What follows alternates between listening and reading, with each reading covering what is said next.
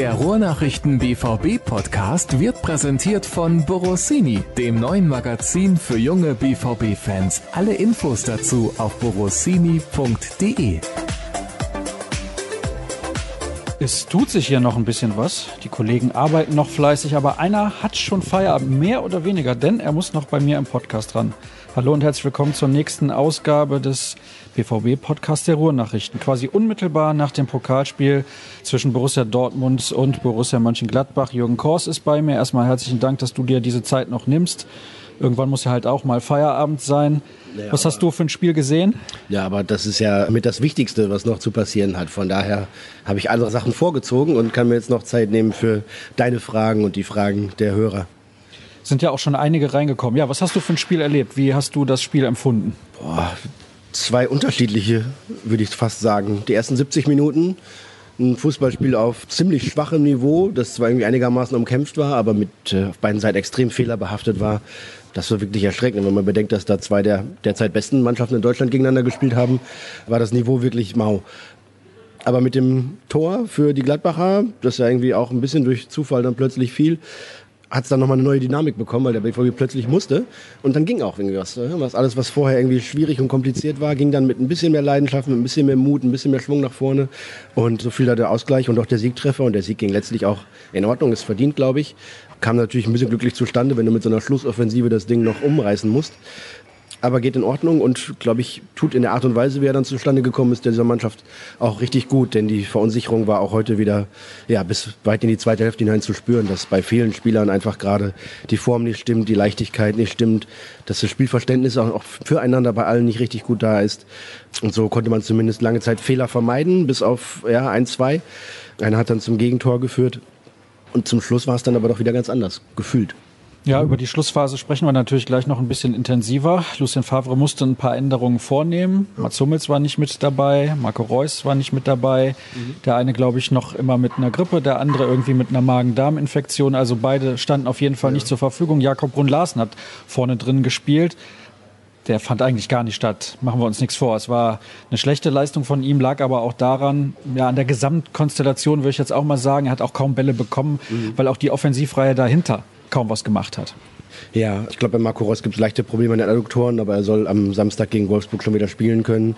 Mats Hummels, Magen-Darm-Grippe oder sowas, genau. Bei Roman Bürki hat nur gesagt, dass er eine Grippe hat. Paco Alcázar saß wieder erwarten, doch zumindest auf der Bank, musste dann aber nicht eingreifen. Aber da kann er zumindest sein Comeback am Wochenende geben, denke ich. Bei Jakob Brunasen, ich habe ihn gar nicht so schlecht gesehen in der ersten Halbzeit, denn hatte gleich nach vier Minuten eine gute Chance, wo er aus schwierigem Winkel dann noch abzieht. Einmal spielt er gut Doppelpass mit Jaden Sancho und der hat eine große Schusschance. Das waren schon die besseren Momente. Und man hat mit ihm zumindest anders als mit Mario Götze oder Julian Brandt, wenn die dann aushilfsweise vorne drin spielen, zumindest einen Spieler, der ein bisschen Körper hat, der mal mit dem Rücken zum Tor den Ball annehmen kann, mal prallen lassen kann, den man im Zweifel auch mal hoch anspielen kann.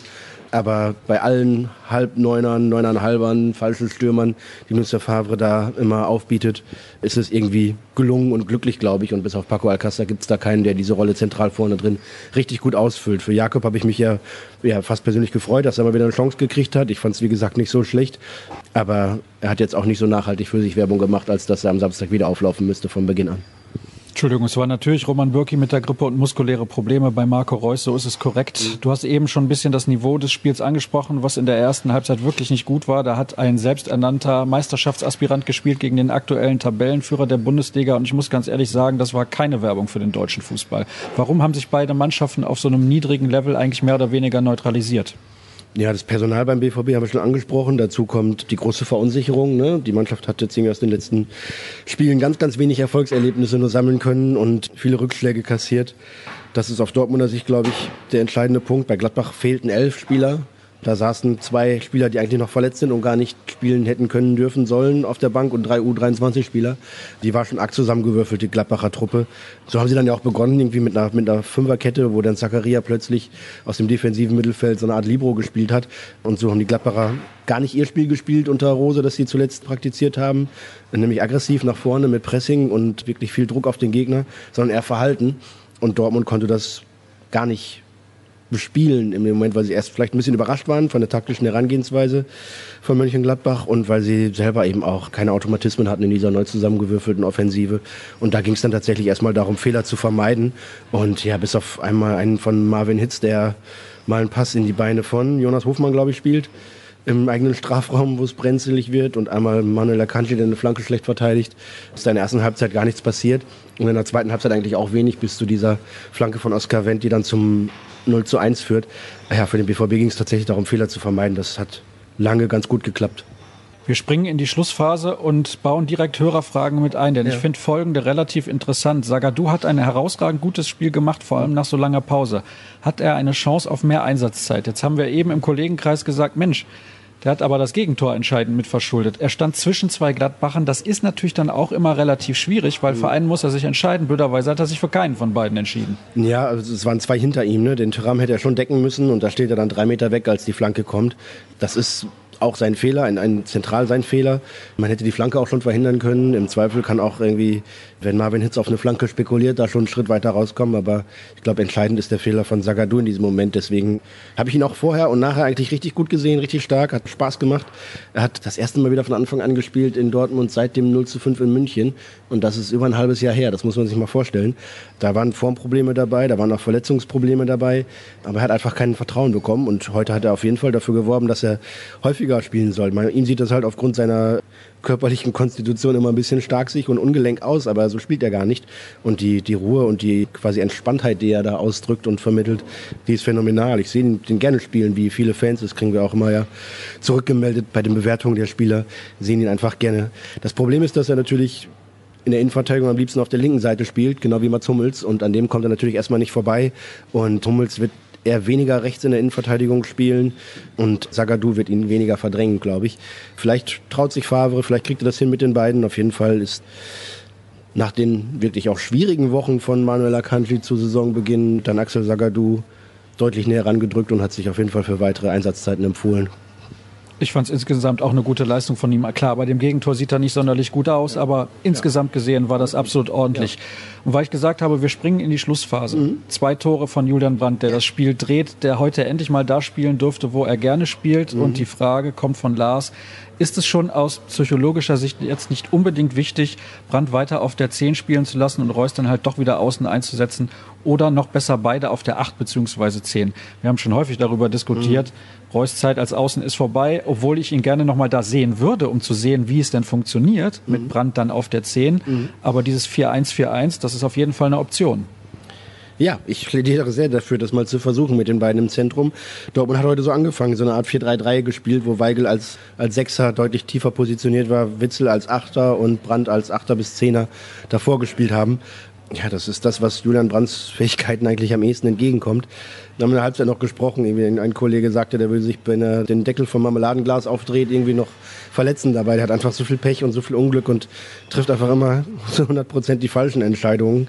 In der ersten Halbzeit gab es einen Konter, wo der BVB, ich glaube sogar in Überzahl am gegnerischen Strafraum auftaucht und ihm verspringt der Ball. Also ausgerechnet Julian Brandt, einem der besten Techniker überhaupt im deutschen Fußball. Kaum zu verstehen, das Ganze. Und er konnte eigentlich nur irgendwie so ein Erfolgserlebnis feiern, wenn mal so ein abgefälschter Ball reinkullert. Und genau so kam es dann auch. Und anschließend macht er sogar ein Tor mit dem Kopf. Das ist dann natürlich für einen, der nicht besonders kopfballstark ist, verrückt. Von daher, ja, es ist spannende Geschichte und verrückt, wie der Fußball das manchmal so schreibt. Denn ja, bis dahin war Julian Weigel, also ach, Julian Weigel, Julian Brandt, bei uns in der Bewertung auf klare, mangelhafte Vorstellungen, ne? denn das war wirklich nicht viel, was er da gezeigt hat, wo er doch mal die Chance bekommen hat, von Anfang an auf seiner Lieblingsposition. Da macht er zwei Tore und ist der Matchwinner in der letzten Viertelstunde. Ich glaube, 20 Minuten vor Schluss hätte er selber nicht so viel Geld darauf gesetzt, dass er noch zum Man of the Match wird. Aber so kam es dann. Und er hat ein Kopfballtor erzielt. Dazu hat er noch ein bemerkenswertes Interview, wie ich finde, in der Mixzone hinterher gegeben. Das gibt's dann morgen auch auf ruhrnachrichten.de zu lesen, glaube ich zumindest, denn gerade tippt das einer der Kollegen noch ab und es ist sehr, sehr interessant, was er da gesagt hat. Das solltet ihr auch auf jeden Fall lesen. Und übrigens an der Stelle auch der Hinweis, es gibt jetzt wieder unser neues Format BVB Kompakt am Morgen um 6.30 Uhr. Das hatten wir ja auf diesem Kanal auch mal kurzzeitig getestet. Gibt's jetzt einen eigenen Kanal für. Das hattet ihr euch ja gewünscht in eurem Feedback. Also da mal reinschalten. Kurze Tageszusammenfassung Zusammenfassung immer so gut zweieinhalb bis drei Minuten lang. Was war gestern los und was passiert heute? Und die nächste Frage kommt von hm, Double M.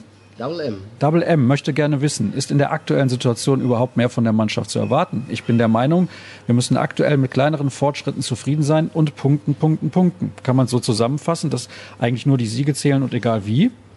Ja, vor allem sollte man nicht erwarten, dass der BVB jetzt irgendwie einen Schalter umlegt und plötzlich wieder die Sterne vom Himmel spielt. Das ist eher nicht zu erwarten, aber es geht um, um kleine Erfolgserlebnisse, um kleine Fortschritte. Für Julian Brandt war es heute ein großer Fortschritt. Von daher, das wird ihm helfen, das wird der gesamten Mannschaft auch helfen, wenn er seine tatsächliche Stärke jetzt endlich mal ein bisschen einbringen kann. Und da geht es tatsächlich, das ist, das ist abgedroschen, aber es geht um kleine Schritte. Und wenn man sich einfach nur das Gegenteil vorstellt, dass es bei so einem 0-1 geblieben wäre, was dann in den nächsten Tagen hier rund um Borussia Dortmund los wäre, dann ist dann zwar 1 einfach ein ganz wichtiges, erleichterndes, erlösendes Erlebnis und Ergebnis. Das tut der ganzen Mannschaft gut, das tut allen drumherum gut. Lucien Favre war nach dem Spiel gelöst und entspannt, wie ich ihn eigentlich in den letzten Wochen überhaupt nicht mehr gesehen habe. Der Druck ist immens, der bleibt auch immens, weil es natürlich jetzt in der Bundesliga gegen Wolfsburg, dann Champions League gegen Inter und dann bei den Bayern weiter richtig hart zur Sache geht. Aber mit ebenso kleinen, kleinen Schritten die total entscheidend sind, weil sie eben im Kopf Veränderungen bewirken, äh, muss es vorangehen. Das wird jetzt morgen, übermorgen nicht wieder wie der größte, leichteste Fußball aussehen und die werden nicht, äh, nicht zaubern können, aber sie werden ein bisschen mehr Selbstvertrauen haben, ein bisschen mehr Schwung spielen und so wie vielleicht in der letzten Viertelstunde heute, das wäre ja schon mal ein starker Anfang. Freddy schreibt, auffällig oft wird vermieden, zur Grundlinie zu gehen. Schulz hat das einmal zufällig gemacht, obwohl scharfe Pässe von der Grundlinie auf den Elver ja sehr gefährlich sein können. Mhm. Wieso wird das so stark gemieden? Ich glaube, oder vermieden, schreibt er, ich glaube vielmehr, man kommt im Moment gar nicht in diese Situation. Das ist das grundsätzliche Problem. Ja, ist auf jeden Fall gewollt, die Durchbrüche über Außen und bis zur Grundlinie und am, am liebsten dann auch per Rückpass. So hat der BVB in der letzten Saison, glaube ich, 20 Tore geschossen. In den meisten Fällen war es irgendwie, Sancho bricht rechts durch und passt zurück und Reus knallt ihn in der Mitte rein oder Alcázar. Das ist gewünscht, aber dafür braucht es natürlich erstmal Schwung nach vorne, es braucht Personal da vorne und es braucht dann diejenigen Spieler, die diese Läufe in die Tiefe machen. Prädestiniert dafür ist immer Marco Reus. Der ist allerdings heute nicht dabei gewesen oder jetzt gegen Gladbach nicht dabei gewesen und äh, nicht in der blendenden Verfassung, dass man von ihm das ständig sehen würde. Und die Paco Alcázar ist der Nächste, der das könnte oder, oder manchmal spielt. Ja, da fehlt es auch ein bisschen. Der fehlt seit vier Wochen, ja, schon fast vier Wochen. Das ist ein herber Rückschlag, weil die Mannschaft keinen Spieler wie ihn hat, um ihn zu ersetzen. Clayton Sancho kämpft sich durch so ein kleines Formtief wie die gesamte Mannschaft. Hat jetzt gegen Schalke viel versucht, auch ein bisschen Mist gemacht zwischendurch, aber ich glaube, es geht so langsam wieder in die richtige Richtung. Gegen Gladbach waren da auch einige gute Ansätze dabei, einige gute Szenen, auch wenn der Abschluss dann noch nicht funktioniert hat. Aber genau diese, diese Situation muss der BVB immer herausspielen. Das ist das, was ihn stark gemacht hat. Allerdings ist diese Spielverlagerung und dann das Spiel in die Tiefe in überraschenden Momenten natürlich auch das, was die Gegner beim BVB analysieren und sich immer besser darauf einstellen und es immer besser zu verhindern wissen. Ein User fragt, beziehungsweise ein Hörer fragt, User wollen wir nicht sagen, es klingt immer so technisch. Wann beginnt am 17.05.2020 die Meisterfeier auf dem Borsigplatz? Naja, da sind wir noch ein bisschen weit von entfernt. Daniel würde gerne wissen. Ist das, ist das, ja? ist das eine aktuelle Frage oder ist die irgendwann aus dem August oder so? Nee, vor einer Stunde gestellt. Ja, Krokodelle, Glückwunsch. Also deine Zuversicht hätte ich gerne. Die Meisterfeier würde tendenziell immer so gegen 11 Uhr beginnen sollen und würde dann so um 13 Uhr langsam mal losgehen. Erfahrungsgemäß. Aber ob das 2020 zu einer Auflage kommt, wage ich beim besten Willen nicht vorauszusagen. Ich will den Termin noch nicht absagen, sagen wir so. Ich würde mir noch nichts anderes vornehmen, aber zumindest noch kein Ticket buchen. Daniel fragt, ob es nicht in der U19 oder U23 mal eine Alternative als richtigen Stürmer gäbe, so wie Marvin Duksch, der ja mhm. früher beim BVB ja. gespielt hat. Ja. Und Klaas möchte direkt Tickets von der U23 mal für den Spieltagskader nominieren. Mhm. Er hat zwar keine Bundesliga-Erfahrung, schreibt er, aber bis auf Alcázar stehen Favre keine Neuner zur Verfügung. Wie seht ihr das? Jetzt ist natürlich so, Alcázar kommt gerade wieder zurück, wird wahrscheinlich in den nächsten Spielen dann auch wieder Einsatzminuten bekommen. Ich glaube, das ist keine Alternative, da irgendjemanden von den Amateuren in den Kader zu berufen. Ja. Was habt ihr dem Trainer gegeben, dass er statt der üblichen Taktikstarre in den letzten beiden Spielen so an der Seitenlinie tobt? Und er mhm. hat ja auch ein bisschen was umgestellt. Er hat gegen Inter mal ein anderes System ausprobiert, das hat nicht funktioniert. Er hat heute ein bisschen umgestellt. Auch da scheint sich ein bisschen was zu tun. Also ja, was ist los mit Lucien Favre? Versucht das jetzt irgendwie mal komplett was zu ändern. Also komplett natürlich nicht, aber zumindest ein bisschen was zu verändern. Ja, ich glaube schon, weil er natürlich oder weil ihm auch gut zugeredet wird und weil er sich auch vielleicht nicht so beratungsresistent darstellt, wie man es ihm gerne nachsagt. Taktisch tut sich da ein bisschen was, auch bei seiner Emotionalität an der Seitenlinie kommt da ein bisschen was. Ich glaube, dass es eigentlich in ihm steckt und dass er sonst immer eher gentleman-like ein bisschen zurückhält. Und ich glaube, da haben ihm ein paar Einflüsterer bei Borussia Dortmund gesagt, du darfst auch ruhig an der Seitenlinie mal ein bisschen schimpfen und mal ruhig ein bisschen gestikulieren. Alles in Ordnung. Und das war ja irgendwie, wann war das? Im Spiel, da war er kurz davor gegen Gladbach, glaube ich, im ersten Spiel, also im Bundesligaspiel, eine gelbe Karte zu bekommen und dass dann Lucien Favre irgendwie davor steht, wegen Meckerei oder sonstigen Aktionen da irgendwie beim Schiedsrichter in Bedrängnis zu kommen. Hätte ich auch nicht vermutet, aber er, er löst sich so ein bisschen. Und wie gesagt, er, er spürt den Druck. Er ist noch lange kein Trainer, der hier wunderbar zu Borussia Dortmund und zu den Menschen hier und zu am ganzen Drumherum passt. Er ist einfach nicht euphorisch, er ist nicht so, nicht so leidenschaftlich, nicht so emotional dabei, sondern eher eben nüchtern, sachlich, analytisch. Aber so wie an mancher Stelle schon geschrieben, den äh, Trainer schon zu feuern und irgendwie schon Nachfolger zu suchen, halte ich für komplett verfrüht, denn so schnell geht es dann auch nicht. Und dafür ist einfach so viel Qualität in der Mannschaft da, die auch im Wesentlichen keinen anderen Trainer möchte. Von daher geht es erstmal so weiter und Lucien Favre arbeitet an sich, an der Mannschaft und äh, ja, er sagt ja, es gibt viel zu verbessern. In einigen Punkten sicherlich auch für ihn. Wir kommen so langsam aber sicher zum Ende. Adis schreibt übrigens noch, das Come from Behind erinnert an die Hinrunde der letzten Saison. Seit langem habe ich die Mannschaft nicht so zielstrebig gesehen. Ein Start und meine Frage bezieht sich dann aber auch auf den nächsten Gegner. Wolfsburg hat die erste Pflichtspielniederlage in dieser Saison kassiert, ist richtig unter die Räder gekommen. Zu Hause gegen Leipzig 1 zu 6 verloren. Das ist natürlich schon ordentlich. Also natürlich ist Leipzig auch eine gute Mannschaft, aber trotzdem mit 1 zu 6 solltest du als Wolfsburg zu Hause gegen Leipzig nicht verlieren. Richtig. Jetzt ist die Frage, was bedeutet das für das Spiel am Samstag? Kommt dann plötzlich eine verunsicherte Wolfsburger Mannschaft? Kann der BVB plötzlich befreit ausspielen? Weil der Druck ist der gleiche. Es müssen drei Punkte her, keine Frage. Ja, Dortmund braucht auch in der Bundesliga drei Punkte, ganz bestimmt.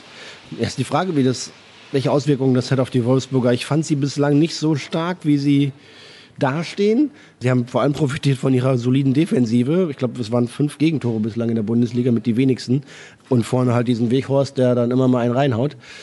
So überragend stark waren sie nicht. Dass sie jetzt mal komplett untergehen, wundert mich auch. Ich glaube, bis zum bis langes, besonders 0-1 stand, sah da auch nicht so viel danach aus. Ja, aber wie das wirkt, keine Ahnung. Die sind halt auch mittendrin im europäischen Geschäft, ne? haben halt auch nur englische Wochen. Das ist, glaube ich, der Kader oder viele Spieler im Kader sind es nicht gewohnt und haben jetzt quasi sich mal Auszeit auf den Platz genommen. Es war aber eigentlich die mit die stärkste Elf, die sie gegen Leipzig im Pokalspiel jetzt dabei hatten. Von der wird es erstmal bei Wolfsburg einige Änderungen geben, glaube ich, am Wochenende. Da können sich mal ein paar andere beweisen und ein paar bekommen die, eine verdiente oder auch unverdiente Pause, je nachdem, wie man es wenden möchte. Und die werden weiter das spielen, was sie bislang in der Bundesliga ausgezeichnet hat. Ne? Und eben sehr, sehr diszipliniert spielen. Dagegen muss man ganz viel arbeiten, ganz viel laufen, ganz viel passen, ganz viel Geduld haben. Also ich erwarte kein, kein spektakuläres, schönes Spiel gegen Wolfsburg. Das erlaubt der Gegner eigentlich grundsätzlich schon mal nicht. Und der BVB in seiner aktuellen Verfassung lässt es auch nicht erwarten. Also die wird das nicht komplett verunsichern, dass die jetzt irgendwie mit zitternden Knien hier anreisen, sondern dann eher wird sie ein bisschen gefährlicher machen, weil einige Spieler was gut zu machen haben nach diesem 1 zu 6. Ich tippe auf einen knappen Sieg des BVB und ich sehe, du nickst einigermaßen, deswegen stimmst du mir dazu. Es gab übrigens noch Fragen zur Verletzung von Lucien Favre mit ein bisschen Schmunzeln. Es geht ihm den Umständen entsprechend gut. Das soll es gewesen sein mit der aktuellen Ausgabe des BVB-Podcasts der Ruhrnachrichten an diesem letzten Tag im Oktober 2019. Ruhrnachrichten.de und rnbvb bei Twitter sind eure Anlaufstellen. Jürgen ist dort zu finden unter Jürgen Kors, ich unter Sascha Start und dann wünsche ich euch ein schönes langes Wochenende und nächste Woche hören wir uns dann wieder. Bis dann.